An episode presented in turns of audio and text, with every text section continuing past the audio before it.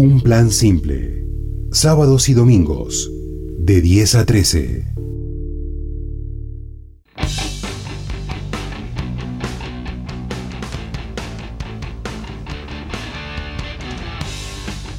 Llega tu crítico preferido aquí a la radio. Él es Juan Pablo Martínez y lo tenemos aquí en un plan simple. Y mira lo que estamos escuchando. ¿eh?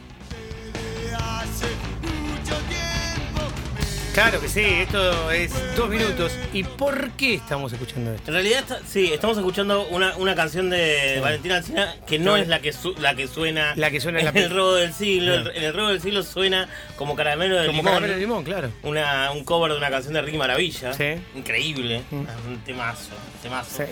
Eh, bueno, es lo bueno de, de las películas eh, industriales que pueden poner muchas canciones de acá y de afuera también. Sí, sí, porque sí. suenan los Kings también en la. Sí, The Kings en la también. Justamente hoy arrancamos con The Kings. Sí, una sí, de- Para mí, una de las mejores 10 bandas de la historia del mundo, no tengo duda. Totalmente. Por eso aquí siempre tenemos alguna preferencia con los Kings. Y de Sí, vez en sí. cuando que puedo paso algún tema. Nunca lo repito. Nunca pongo el mismo. Pero siempre sí. paso algún tema de los Kings. Porque tienen 30 temas tranquilamente para, para poder eh, pasar en la radio. Tranquilamente. Sí, sí, sí, totalmente. Y eh, es la, eh, los Kings eh, tu- ya tuvieron dos apariciones eh, dentro del cine argentino en películas protagonizadas por Gui- Guillermo Franchella. Ajá. Porque también aparecía eh, Waterloo Sunset claro. en El Clan de Pablo Trapero. Escuchá. Sí.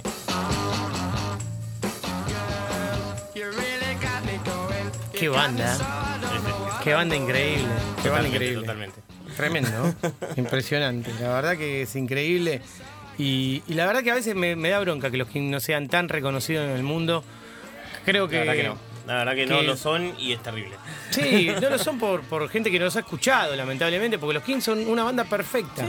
No tienen un disco malo, tienen una carrera muy rara, ¿no? También. Sí, sí, iban- iban idas, por todos vueltas, lados. iban por todos Sí, sí, lados, sí, sí, venían, entran al rock de una manera que te vuelan la peluca y quizás eh, después te encontrás con una canción pop o un country o una cosa que vos decís, che, pero qué maravilla. ¿Cómo puede ser esta armonía? ¿Cómo puede ser esta dulzura a la hora de cantar? Bueno, esos son los Kings. Sí, sí. Y también estos, este grito desgarrador, ¿no? Que Totalmente. tienen. Totalmente. Una, totalmente. una banda que siempre hay que hacer una referencia. Por eso suenan. eh, aquí en un plan siempre suenan siempre. Sí, siempre sí, que sí. podemos. Una vez por mes una canción de los Kings yo mando. ¿eh? Siempre. Creo que he mandado alrededor de 10, 15 canciones de los Kings desde que hemos empezado. Muy bien. Y se lo muy merecen. bien. Se Estoy lo muy merecen. a favor de eso. Sí, ni hablar. De paso, eh, yo tengo muchos amigos que son fanáticos de los Kings y me gusta eso. Me gusta que, que- que valoren. Otra de las bandas que yo valoro muchísimo, que para mí es top 10 también, son los Doors. Sí. La banda de Jim Morrison. Para mí la banda de Jim Morrison es una banda increíble. Es una de mis bandas preferidas de la vida. Con un sonido muy característico. Tremendo, además, ¿no? tremendo. Los Doors son tremendo y a veces eh, yo siento que no se le da el reconocimiento que, que merecen los Doors. Como Yo por me lo menos tuvieron una película. Sí, tuvieron una película. Eh, pero, pero también, eh, el- y bueno, también la imagen de Jim Morrison está, viste, siempre como un chamán, como un poeta, como un psicodélico, como un delirante. Y me parece que es mucho más que eso. Robbie Krieger era un, un- un músico increíble, Ray Manzarek también, y ni hablar de, de- de lo que era Morrison, ¿no? Sí, sí, totalmente. Pero, pero tipos increíbles son los Doors. Los Doors son increíbles y no tienen un disco malo. Mm. No tienen un disco malo, también top 10. Vamos a escuchar los Doors dentro de un ratito.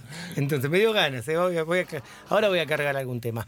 Con la música, viste que también es, perdón, ¿eh? con Sí. la música también está esto de, ay, ¿qué escuchas? Ah, esto, ah, mm, Mm, ah, ah, mm. Déjense La de vida joder. es una suma de prejuicios. Ay, mal. No, no, sí, también igual está bueno eso de, de- de- bueno, por ejemplo, que pases canciones de Mm. los Kings para que gente que no escucha a los Kings, porque no los escuchó, porque no, tuvo- no tuvo la oportunidad de escuchar los Kings. ¿Querés que te cuente? Totalmente. ¿Querés que te O cuente? una, otra banda que para mí es una de las mejores bandas de la historia, que es muy poco conocida, que es Big Star. Big Star me encanta. Big Star es una banda banda del- increíble. Recarajo. Sí, pusimos Bien, hace dos sí, sábados. sí, sí, sí. eh, tuvimos- pusimos hace dos sábados. escucho. y mismo- Tres discos perfectos. Tres Después, discos, bueno, hubo como un regreso en los años 2000. Sí.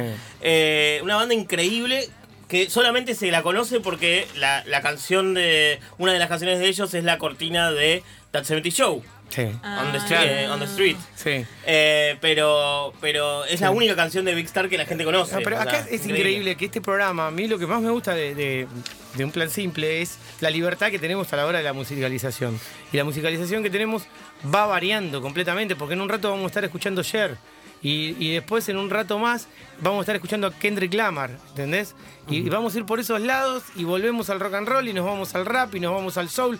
Después vamos a estar escuchando a Tupac Shakur. Y, y después nos vamos a venir a, a Latinoamérica, a- al Río de la Plata. Obvio. Obvio. Obvio. Eh, que le mandamos un beso a Nadia, a Nadia Petrizo que está allá en Uruguay, eh, que no se quiere volver, pero bueno, vamos a hacer, hacer que vuelva un ratito, por lo menos, para, para que esté con nuestros oyentes. Así que bueno, nos metemos en el robo del siglo, vamos con todo, vamos. prepárense. Eh, sin duda, anoten todo lo que tiene que decir Juan Pablo Martínez, porque se van a encontrar con una gran película, la van a disfrutar. Eh, bueno, El del Siglo es la nueva película de Ariel Winograd, un director to- muy, muy prolífico y uno de los más interesantes de, todo, lo que, de todo lo que es el cine industrial argentino. Eh, lo que suele pasar mucho con el cine industrial argentino es que agarran películas, eh, o sea, se- agarran géneros transitados en Hollywood y quieren hacer como una versión local. Y queda Ajá. como siempre como una cosa medio aspiracional Sí. que nunca llega a buen puerto, digamos, Claro. que queda como un híbrido extraño que do- donde, donde ciertos elementos locales no logran cuajar con los elementos de afuera. Winograd es alguien que sabe cua- eh, hacer cuajar esos elementos. Claro. Me parece que es algo que, que pasa siempre con sus películas mayores, menores, pero siempre eh, logra encontrar ese lugar donde se encuentra el cine norteamericano de Hollywood más, más popular con el cine argentino más popular. Sí. Me parece que es lo más interesante que hace eh, Ariel Winograd y esta película es como un ejemplo eh, muy acabado de eso, digamos. Eh, es tal vez una de las sus películas más redondas. eh, De él, de su carrera. Sí, sí, tremenda, sí, sí, ¿eh? sí, tremenda. total. La verdad que a mí me llamó mucho la atención, eh, más allá de que la película Sí, es sí, muy sí. buena, lo que más me llamó la atención, creo que te lo comenté anoche en un chat que te mandé, que me gusta que él eligió la comedia Sí, sí. para contar esto y, y no baja nunca la película. No, no, la no. película no se detiene un minuto, no tiene un bajón que vos decís, che, te- me distraje, se puso un plomo, no, no, no. La película está siempre arriba, tiene un ritmo y una forma de contarla vertiginosa, entretenida. Todo el tiempo te agarra de las solapas y te mete adentro de una historia que vos ya conocés, porque estamos hablando del robo del siglo, el robo que se cometió en el Banco Río, que ya pasaron un montón de años, que ya sabemos cómo terminó la historia, conocemos quiénes fueron sus protagonistas, sabemos que, cómo terminó, pero no importa, la película de Winograd te mete en una historia que ya sabes, pero pasa de todo en la película. Sí, sí, sí, Y la qué que- bien contada que está. No, no, obviamente el eh, Winograd agarra, el, eh, agarra eh, elige narrarla como una comedia porque es, es el género en el que se siente cómodo Mm. y, y es donde puede desarrollar. eh, ah, De hecho, eh, lo, lo que hace con los personajes y lo que hace, o sea, convierte a los personajes en personajes Sí, cómicos. sí. En persona- eh, lo que hace Franchella es increíble. Claro, un aplauso para No, Franchella, en serio, Franchella- pero de verdad, eh, de verdad, No. prepárense para ver a Franchella ¿Por qué? ¿Por en qué? un gran Franchella nivel. nunca actuó tan bien como en esta Sí, película. eh, eh, Jamás. Franchella en la historia. está en un nivel No, no, no. Tremendo. Y, me da, y me da mucha alegría porque nosotros que, que nos gustó el Franchella que, que se metió en papeles distintos, que se ha metido en el cine en papeles distintos, este es el momento para celebrar a Franchella. ¿no? Mira. Me parece que este es un gran momento para celebrarlo como actor. No, y hace un gran papel, muy entretenido. A Franchella le toca hacer. ¿querés contar eso? Sí, no, bueno, le- eh, eh, Le toca el papel, el papel. El le papel, toca. sí, Pero sí, sí, sí, más sí. allá de que le toque el papel, hay que actuar bien, ¿eh? Ay, pero cuéntenme. Hay que actuar bien. y Franchella más. actúa muy bien. No, no te queremos spoilear, pero, pero hay, hay, hay un elemento que, que, que, que- que- que es muy interesante, que es eh, que a, a- a Franchella, para, para nada, para, para estar dentro de, de este robo, digamos, para formar parte de este robo, eh, le, le proponen hacer un curso de teatro. Y el chabón se recopa y de repente empieza a hacer personajes Sí, y es una cosa Ah, increíble. bueno. No, buenísimo. Hay un momento de la película que para mí es un, un momento extraordinario, Sí. que es eh, Guillermo Franchella haciéndose pasar por otra persona para es- engañar a lo- al negociador, que es Luis Luque. Muy bueno. Y, y, eh, no, no, ese es un momento, pero... Tiene dos momentos que él un se hace momento pasar por dos personas que, que diferentes. Una en un robo. Sí, sí, sí, sí. Y la otra en el gran robo Sí. del siglo. Ay, me encanta. ¿No? Tengo Tiene ganas cosas de entretenidísimas, ¿no? Claro, un claro, está, momento. está antes ese momento en el que en el Sí. que él entra al Es- lugar ese y se hace pa- pasar, Sí, pasar por sí. el cadete. No es un lugar común de, bueno, anda a hacer tu, tu parte de No. hacernos reír. No, no, No, para nada, para no, nada. Es un nada personaje que muy ver. bien desarrollado. No Lo es- bien que no es está Pepe Franchella. Argento, digamos. No, no, no, ni ahí, ni Y ahí. además, ¿sabes que me pone muy Ni ahí. contento? Me, me pone muy contento, yo voy a decirlo, eh, porque quizás los últimos papeles de Franchella en cine había. Capaz que no he encontrado unos buenos papeles o, que- o capaz que no había podido encontrar tampoco. Había como una cierta búsqueda para mí de prestigio Sí. que a mí la verdad es que, eh, o sea, Sí, las, hablamos- las dos últimas películas que son El Clan Y animal. y Animal, Sí. me parece que jugaba un eh, a ponerse en un lugar En un lugar o sea, común. en un lugar de, de actor de, de actor de prestigio que no necesita porque él es muy bueno cuando o sea cuando es un actor más clásico cuando es un actor más de Hollywood Más digamos clásico. como es Franchella lo que lo que suele decirse como algo malo para que para mí es algo que, que- que es, es- es una calidad cualidad inherente al cine que es Franchella siendo de Franchella está bien eso no está Mm. Sí, mal está que mal. Franchella haga de Franchella como tampoco está mal que Tom Hanks haga, haga, haga un personaje pues, es lo que se llama screen persona en inglés Sí. en inglés o sea es el es el tip- tipo de personaje que hace un actor digamos Mm. y estuvo siempre desde que nació el cine o sea no, no- De, de todos los tiempos. esa idea de, de- de que el actor para para mostrarse bueno tiene que hacer tiene que hacer muchas Sí, cosas en mutar distintos y, géneros mutar parece- y vivir en, en un callejón No, no me tirado, parece tan tapado, necesario. tapado con papeles, Y de hecho a veces me clavándose parece- jeringas en los brazos. Ay, ¿no? por Dios. Claro, y a veces me parece contraproducente. Sí, o sea, claro, hasta, hasta claro. contraproducente, porque de repente. Esperan es- eso, ¿viste? Algunos. Sí, sí, sí, sí. Pero no, Franchella está en un nivel buenísimo. Yo Pero- quiero- lo quiero decir en voz alta, loco, porque la verdad que tuvo una semana. Eh, ah, pará, Guillermo faltó la, Franchella perdón, muy. faltó la película de, de mm, los amigos Cohen y Coso, la de la obra de tu vida. La, ah, claro, claro. ¿La obra de tu vida se llama? Eh, la película que trabaja Ah, la con Andoni Mi con obra Franchella, maestra. mi obra Ah, maestra. sí. Que había sido muy tremendo. Se la Sí. olvidaron a propósito. Sí, me no, no, yo eh, sí, sí, me, había- me la había olvidado realmente, pero A bueno. propósito. eh, A mí ahí la voz en off de Franchella no me parece que suma nada. No, no, me parece que No, no es una película buena, ¿no? No. hay muchos problemas más allá de. O sea que. A mí que me gustó, pero la voz de en off película, dije como, digamos. ¿what? No importa, Sí, quería no me gustó, está bien. Nos hiciste acordar de una. De Perdón, una más, chicos, que eh, les hice acordar de Pero una. bueno, pará, estamos hablando de algo eh, muy especial, que es una gran película. Vayan a ver al cine eh, esta película. No, la verdad que porque sí, tiene un sí, sí, Franchella sí. increíble, porque tiene un director atrás que realmente está en un nivel No, mortal. no, es alguien que conoce, es, es alguien que se, que se a sabe Bueno de Grad le salen digamos, todas, y- eh. le salen y- todas a Bueno Grad, le y salen todas sabe bien, lo que eh. está haciendo y sabe las referencias, o sea, no es que eh, en otra en otro en otros directores que no voy a mencionar eh, Mm. de, de acá eh, decís el tipo vio estas películas solamente por ver por eh, digamos para hacer esta película y, y sabemos y con Winograd se nota que este, estas películas las vio toda su vida digamos y eso es, eso es- eso está buenísimo Mm. o sea es alguien que realmente eh, ama el cine digamos y eso eso me parece súper súper interesante. Y, y bueno, la historia ya de por sí es, es totalmente cinematográfica, pero se podría haber tomado desde Claro. distintos, desde distintos Claro, ángulos. Yo, yo te decía ayer De hecho- anoche cuando le cruzo un mensaje a Juan, le digo, Juan, ¿sabes lo bueno de Winograd? Que eligió contarla, obviamente, que él, por lo que él dice, se mueve por el lado de la comedia y se mueve muy bien. Pero esta película podía haber sido una película súper violenta, con Sí, más, eh, con actores. Podía haber eh, sido un dramón, un dramón tremendo. Podía haber sido una película policial, Sí, una la- de intriga. la-. ¿Entendés? El tipo eligió el género de la comedia. Igualmente Es la, eso. naturaleza de la historia original, digamos, o sea, daba para, para Sí. que se, se- Sí, tiene una cosa. para que se encauce por ahí, pero, pero también era una tentación para irse por otro lado. Tiene una cosa muy argentina. Sí, sí, la historia. Sí, la historia en general y cómo termina la historia. Con la cantidad de cosas que termina. Y a la vez la guita que no aparece, eh, el tipo que, que caga a su mujer, la mujer, la mujer despechada que lo va a denunciar. eh, porque la- la- el tema termina, ustedes saben cómo fue el robo del siglo, una mujer que termina eh, denunciando a De la Torre, que era el que vivía en- acá en Flores, que se había comprado una camioneta y un departamento en Flores. La guita que nunca aparece, que son casi 25 palos y aparece un palo 700, un palo 800, estamos hablando de millones de dólares.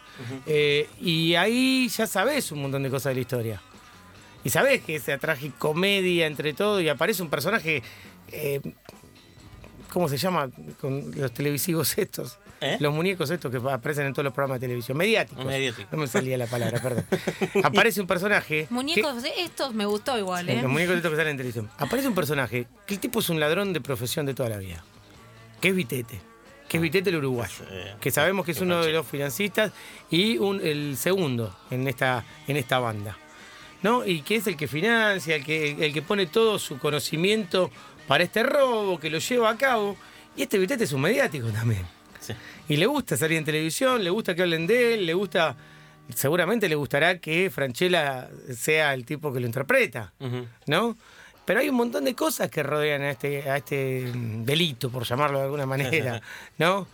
Y, y bueno, vos sabés todo, pero está muy bien. No, no, sí, la verdad que sí. Eh, sí quería mencionar que hay, eh, hay una obra de teatro que transcurre durante el robo, ah, durante este robo, que es eh, Acasuso, Sí. de eh, Rafael Spregelburg, que transcurre en un colegio, pero durante, esa Durante- toma de rehenes, digamos. toma de rehenes. Que es muy buena, es una obra muy buena donde están, eh, la- eh, creo que todas las Piel de Lava, eh, Pilar Gamboa, Laura Paredes, Elisa Cargajo, etc. y es, es muy interesante. Espero que alguna vez la repongan porque es una obra increíble. eh, que, que es eso, que transcurre. Eh, es una obra que no tiene mucho que ver, pero sí, digamos, Bueno, con, con este. con- claro, claro, claro. transcurre en el mismo barrio. Sí. pero. La gente sí. va a amar esta película. Va a amar esta película. Por varios motivos, Sí, sí, sí. por varios motivos se van a poner muy felices de, de lo que es esta película y les va a gustar muchísimo ir al cine y encontrarse. También porque hay buenas actuaciones. Diego Peretti está muy bien. Sí, sí, sí, están todos muy bien. Diego Peretti está muy bien, Pablo Rago está muy bien, Sí. eh, to- todos los No, que forman parte de. Y Luis Luque también. Luis Luque está Luis bien. Luque que aparece maravilloso. Está muy película. gracioso Fabián Arenillas como uno de los de. Excelente. Está muy, muy. con Qué- esos buen anteojos actor, de. Fabián Arenillas. Re- Sí, es un genio. Muy es un. Buen genio. actor. Bueno, de y, verdad. y está muy, muy gracioso, como todo serio, con los anteojos típicos de. Sí. Los ray típicos de Milico. Claro, quiere decir que si esta película acaba de batir un récord, me dijiste el fin de semana, ¿no? Sí, sí, sí. La sí, sí. audiencia acá, digamos, para películas nacionales, para Eh, películas argentinas. Sí, es algo que estaba buenísimo. Eh, no es un récord porque creo que eh, creo que es la, la película de eh, no animada más taquillera de- que tuvo el Claro. mejor arranque de la historia porque creo que la mejor la, La la- mejor. la más taquillera fue Metegol, en Metegol, realidad. claro. Pero eh, es, es obviamente es una proeza increíble. También se está eh, hablando desde, el- desde los realizadores del cine independiente que hay un medio un chanchullo de los eh, de los exhibidores. No tiene nada que ver la película con esto, pero que eh, toman cada copia que tienen de la película como si fuera una película argentina, entonces cubren la cuota de pantalla con Es con esta película que, que- que se come cinco salas de un complejo, Es lo cual es, es, es algo que hay que regular desde, el- desde un lugar, eh, desde el Inca, básicamente. Claro. Eh, porque Sí, no, no, el Inca tiene que meterse O- ya en hacer obviamente un montón de está cosas buenísimo que una no película así, haciendo hace sí. tiempo y hace años, ¿eh? Obviamente está buenísimo que una película sí haga esta cantidad de espectadores, pero sí hay que cuidar a las películas más chicas siempre, es algo, es algo que voy a decir siempre, Sí. y no voy a parar de decirlo porque es, es así. Y Sí. hay que protegerlas, y son las que más hay pro- que proteger, porque son las indefensas, digamos. Sí. Sí, son las indefensas. O sea, esta película le va a ir muy bien porque tiene todo encima felices. y además porque es una buena película. Eh, pero, pero bueno, hay que tener en cuenta también otras cosas. Bueno, Ceci, ¿vas a ir al cine entonces? Sí, sí, tengo muchísimas ganas. Vayan al cine, que el cine nos hace bien y sobre todo cuando hay una película argentina, eso nos hace mucho mejor. ¿eh? Y cuando hay una película nacional buena para celebrar, para poder disfrutar, para poder compartir en familia. Esta es una película que se puede ir en familia, a verla tranquilamente y la van a pasar muy bien. El robo del siglo en todas las salas, en el cine que vos quieras. Seguimos en un plan simple. Con Juanqui Jurado. Nos encantó la noticia de que del arranque que tuvo, del arranque que, que tuvo la película. Así que, como les dijimos en el comienzo del programa, estamos comunicados con su director, con Ariel Winograd, que a quien le decimos buen día y felicitaciones, obviamente, Ariel. Hola, ¿qué tal? Muy buen día y muchas gracias. ¿Cómo, cómo va? ¿Cómo te levantaste? ¿Con alegría? Con, me imagino que debes estar muy, muy feliz eh, con lo que está pasando con la película, con este arranque y también con cómo se sintió la gente tanto el lunes en el Avant Premier como, como el jueves en el estreno. Sí, a ver, lo de, bueno, la Van Premier fue tremenda, me hicieron laburar de más, igual, laburé tanto que me, la, me perdí todo, no me acuerdo de nada de lo que pasó, fue demasiado cachetazo, pero fue impresionante. Obviamente siempre son momentos eh, que, que, nada, es como una presentación a familiares, amigos y conocidos. Eh, entonces es como que medio bar mitzvah, eh, es, todo lo que es una van premier. Eh, y después, obviamente, sí, lo que pasó ayer con el número, nos quedamos todos eh, medio emocionados y choqueados porque porque no esperábamos una, obviamente siempre uno tiene expectativas, pero pero en- entrar dentro de un récord histórico y todo eh, genera, bueno, también un- una gran expectativa y, y, bueno, también un gran trabajo de marketing, digamos. Sí. Se dice que la primera semana es, es el lanzamiento, la segunda es de la película en un punto. Sí, sí, sí, sí, sí. Sabes que mm, recién hablamos y destacamos también eh, cómo Franchella se hizo cargo del papel que hace en la película. Están todos muy bien, ¿eh? no queremos eh, hablar de nadie en particular, pero, pero me imagino que, debe ser algo muy, muy interesante laburarlo con él y laburar un personaje como Vitete, que es un personaje tan pintoresco y que, y que Franchella haya hecho un papel como el que hizo, la verdad, está impecable, es increíble. Nosotros decíamos, para mí de las últimas películas, eh, la mejor que actúa Fra- Franchella sin duda. Y nos gustó mucho eso de, que sea reconocido como un actor nacional de cine que vuelve para los grandes papeles. Sí, tiene la, la verdad que el, el laburo, yo con Guillermo era- fue la, la primera vez que había laburado, y ojalá que no sea la última, porque fue, fue una experiencia eh, muy, muy, digo, cu- cuando de pronto lo empezás a conocer y empezás a laburar con él, decís, sí, bueno, claro, por, por algo de Franchella, digamos. en, en un punto empezás a entender, eh, pero digamos, cuando digo esto, lo digo desde el lugar de, de encontrar un tipo totalmente enfermo por, por la pasión, por el laburo, por, por, por, entregar todo, por, por poder eh, entregarse eh, en cada toma, por hacer un trabajo en conjunto con, con- conmigo, de, de- de- de encontrar un tono y decir, che, esto, esto está dentro del personaje. Digo, más allá que vos ves, ves cualquier entrevista de la persona real, Vitete, interpre- que interpreta Guillermo, y tiene un histrionismo ya, eh, que, que, que hay, hay muchas particularidades. Decís, che, este papel es para Franchella, digamos, es como si lo tiene que hacer alguien, es él. Y acá lo que fue para mí más, eh, o sea, que, que fue más eh, de exploración, que encontramos como un buen lugar, era poder armar un personaje que en un punto eh, te, cause, cause gracia por lo personaje, no por hacer un chiste, pero que si el tipo te apunta y te tiene agarrado, te agarre un cagazo tremendo. Entonces esa mezcla de tono y de trabajo fue, fue como un, un proceso muy alucinante de mucho ensayo, de mucha lectura, de poder también ese mismo personaje explorarle en la capa más familiar también y, y cuáles eh, digo y cuáles son sus temas en la vida también digo siempre en el marco de la ficción no no de la realidad de, de las personas Eh, recién Juan Pablo Martínez, nuestro crítico, que ahora te va a saludar, eh, hablaba, hablaba de, de la cantidad de películas que, que vos venís haciendo desde el año 2006, ¿no? Después de los cortometrajes, el documental y demás.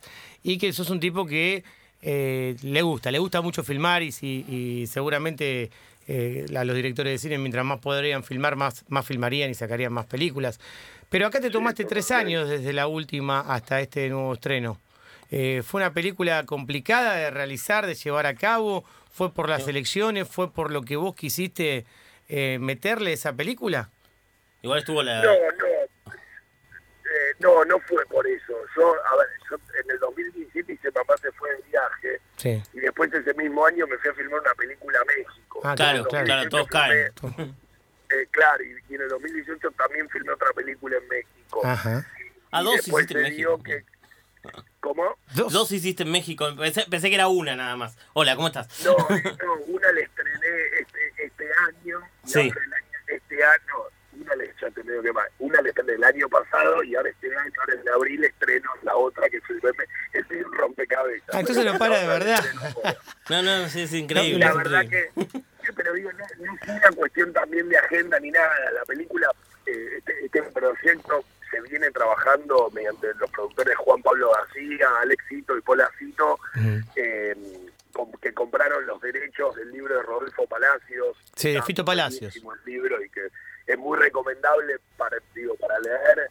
eh, y, y entonces ellos estuvieron en un proceso de trabajo en el eh, primero trabajaron con diversos guionistas, también habían trabajado con, con otros directores y en un momento, bueno, se fueron acomodando las cosas o- y, y- y un día me dijeron, si me, me lo ofrecieron y me dijeron que si quería dirigirla, digamos.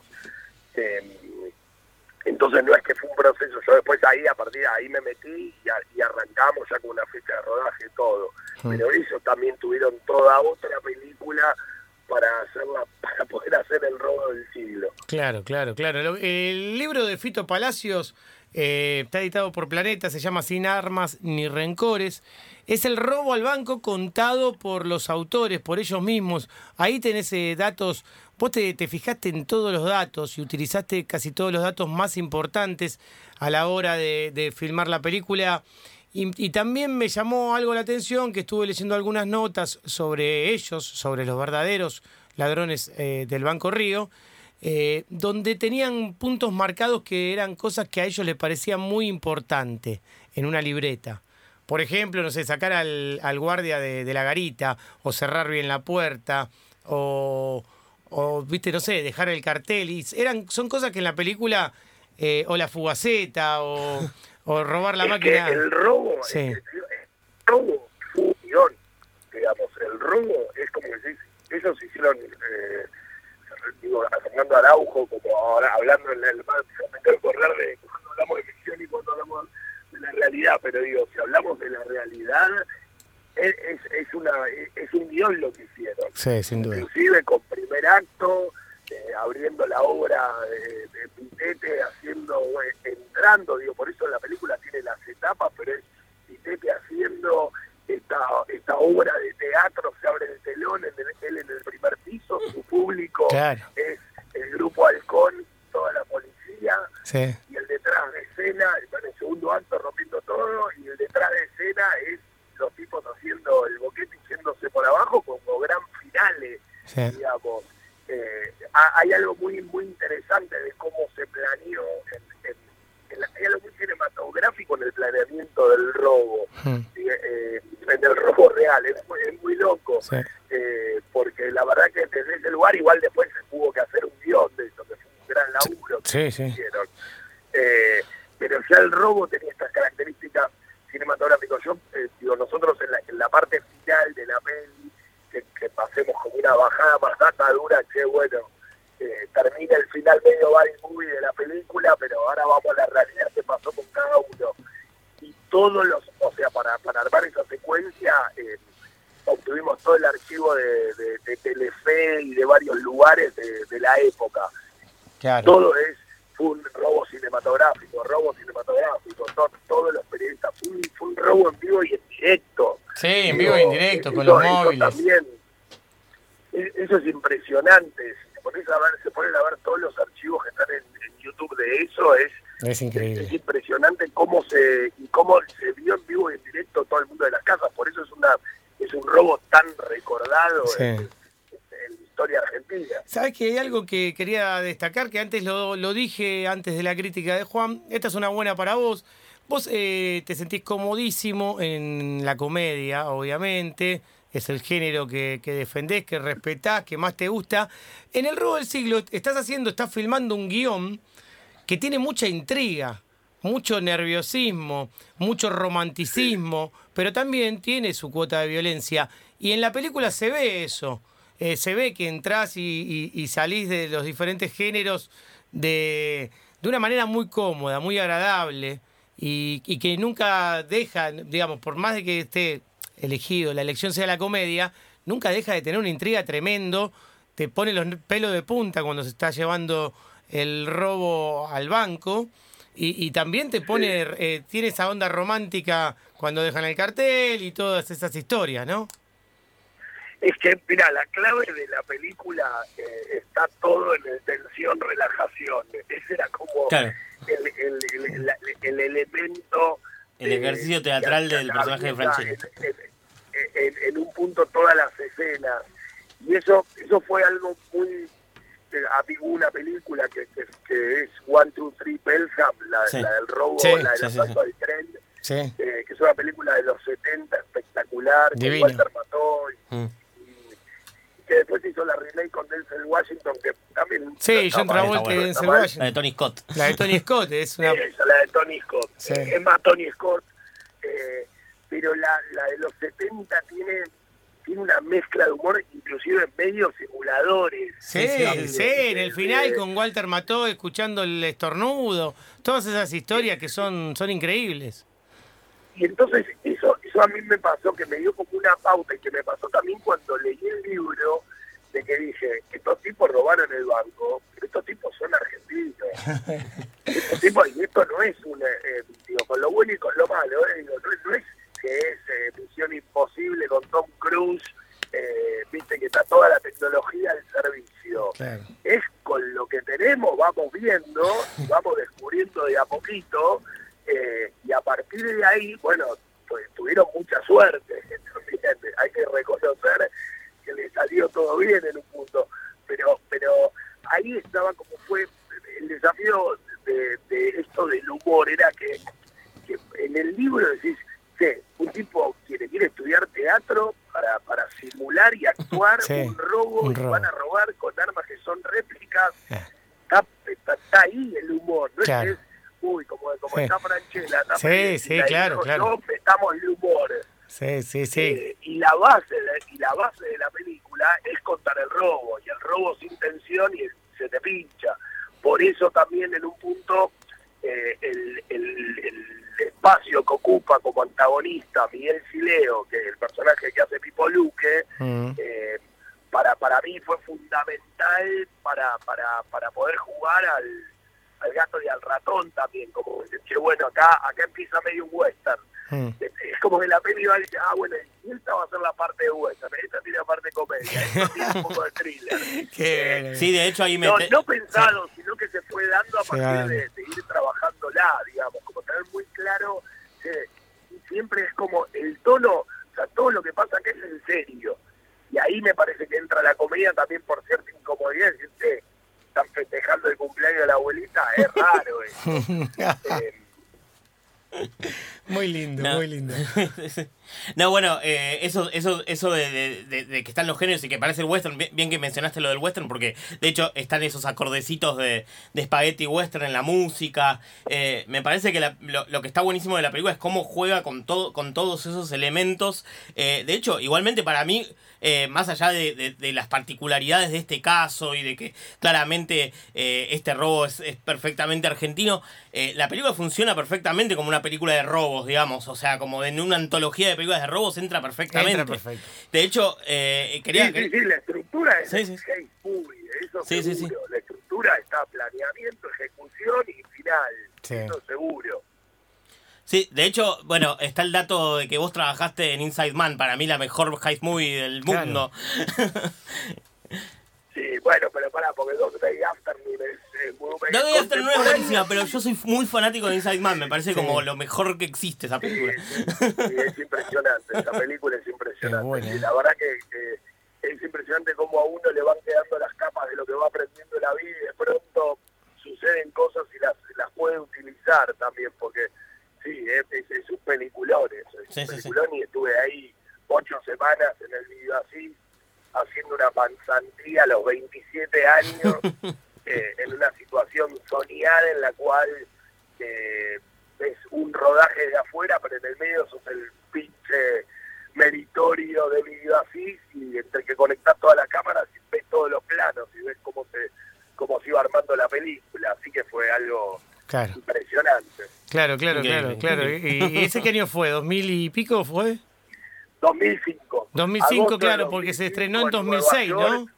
En todo en Nueva York fue. 45 gra- todo en Manhattan, pero con 47 grados pegando al Claro. cemento. Sí, sí. eh, pero son esas, esas experiencias que te, que te quiebran, viste, de aprendizaje. Sí, y, y- que- y buenos no Y con buenos actores y un equipo de dirección interesantísimo, obviamente. Sí, sí, pa- para mí es la, película la mejor película de Spike Sí. Lee, lo digo, pero. la, del Spike Lee es una de firmo, las- ¿eh? para mí sin duda, sin duda. Y es una película que le gusta mucho. haz lo correcto, es un película. Haz lo Ya correcto, sé, es ya sé, pero, Es Tiene, correcto. pero Inside Man tiene como mi lugarcito ahí. Eh, Igual te digo algo con, con respecto a lo del espagueti también que tiene el, el- el robo del siglo también.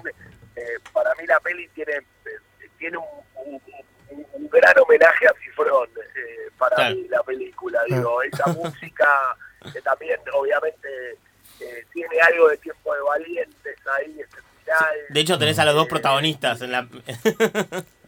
También, Sí. también, también, también. Y para mí es el mejor director, así que... Sí. Eh, te- ahí, te- te- cuando lo vimos dijimos, vamos para acá. Che, te, te sumaste a, la- a la banda de gente que está pidiendo este, este regreso de los simuladores y que parece que los actores ya develaron que va a ser una película. o que no. Depende. Sí, ahí no sé, ahí es un más, obvio, pero una película de simuladores sería espectacular. Sí, bueno, pará, siempre, queremos siempre sale, que- siempre queremos- sale una nota Sí. y después Federico Delía desmintiendo. Desmintiendo, Siempre pero queremos que vos, como Ariel Winograd, como fan que se declara también y, y que, que sos el director de la gran película de- del cine nacional de este momento, elijas, ¿preferís serie de los simuladores o película? Eh, la serie es una locura. Yo sigo viendo capítulos y hay, digo, los guiones son... Sí, se nos complicó. Hola, ¿me escuchás? Sí, se nos complicó la comunicación. Es Federico de Liga que no quiere Sí, que nos ¿viste? enteremos nada. Son los Dale, simuladores que, que- que no Soltá- quieren. Soltá info, Federico de Lía. Qué emoción. Yo también igual estoy más con, con la serie que con la película, ¿eh? Yo también, Yo no a mí quiero- me gustaría perdón, que sea. ¿Puedo hacer un.? Vos no querés que sea. No quiero que se haga. Tengo, no, no. Basta, no, que la gente estoy en contra de que se haga. ¿Por qué? Porque es un momento increíble en la historia de la televisión argentina, tal vez uno de los más grandes momentos de la televisión argentina. La segunda temporada, más arriba de la segunda temporada no se puede ir. De los simuladores. de los simuladores. La segunda temporada de Mm. los simuladores es una genialidad y no se puede ir más arriba. Entonces, no sé. Sí. O Es sea, verdad, igual. ojo, te puede salir como Twin Peaks, como el regreso de Twin Peaks, Uh, pero lo más, que, que es lo más, que de lo más, de lo más, y lo mejor que me pasó en la vida. Pero también puede pasar que, que decepcione. Y no, no sé si estoy preparado para eso. Por eso para mí, Claro. si, si se hiciera algo, estaría bueno que fuera algo más serializado, porque la, el último capítulo de la serie, que es el capítulo largo, Sí, sí, sí. a mí no me emociona tanto como el resto de los capítulos, más allá obviamente del argumento. Está muy bien. Bueno, eh, Ariel Winora, te queremos saludar y te queremos agradecer. No se escuchó tu que respuesta, si nos querías. pincharon los teléfonos. ¿eh? Nos Sí, pincharon. Sí. Fueron los simuladores, Sí. Ariel, fueron Fueron los simuladores, chicos. No, no hablemos más, no digamos más nada. ¿Viste? No, eh, bueno, es- no tengo duda que, que todo el mundo va a ir a ver tu película y me pone muy feliz. Me- eh, nosotros amamos el cine nacional, amamos el cine porque el cine nos hace en nuestra vida sentir cosas importantes. El cine te hace bien, a todo el mundo le hace bien. Y cuando hay una película nacional la disfrutamos, la disfrutamos muchísimo y la celebramos. Amamos nuestro cine nacional también. Así que felicitaciones, Bueno, te mando un fuerte abrazo gracias, eh, y, y lo mejor. Dale, muchísimas gracias, ¿eh? Muchas gracias. Un abrazo grande, Wino. Felicitaciones. Chau, chau. Arriba, eh, Ariel Winograd, el director de la película del momento, El robo del siglo, no hay duda. Lo escuchaste en Un Plan Simple por Club Octubre 947. El fútbol, hecho radio.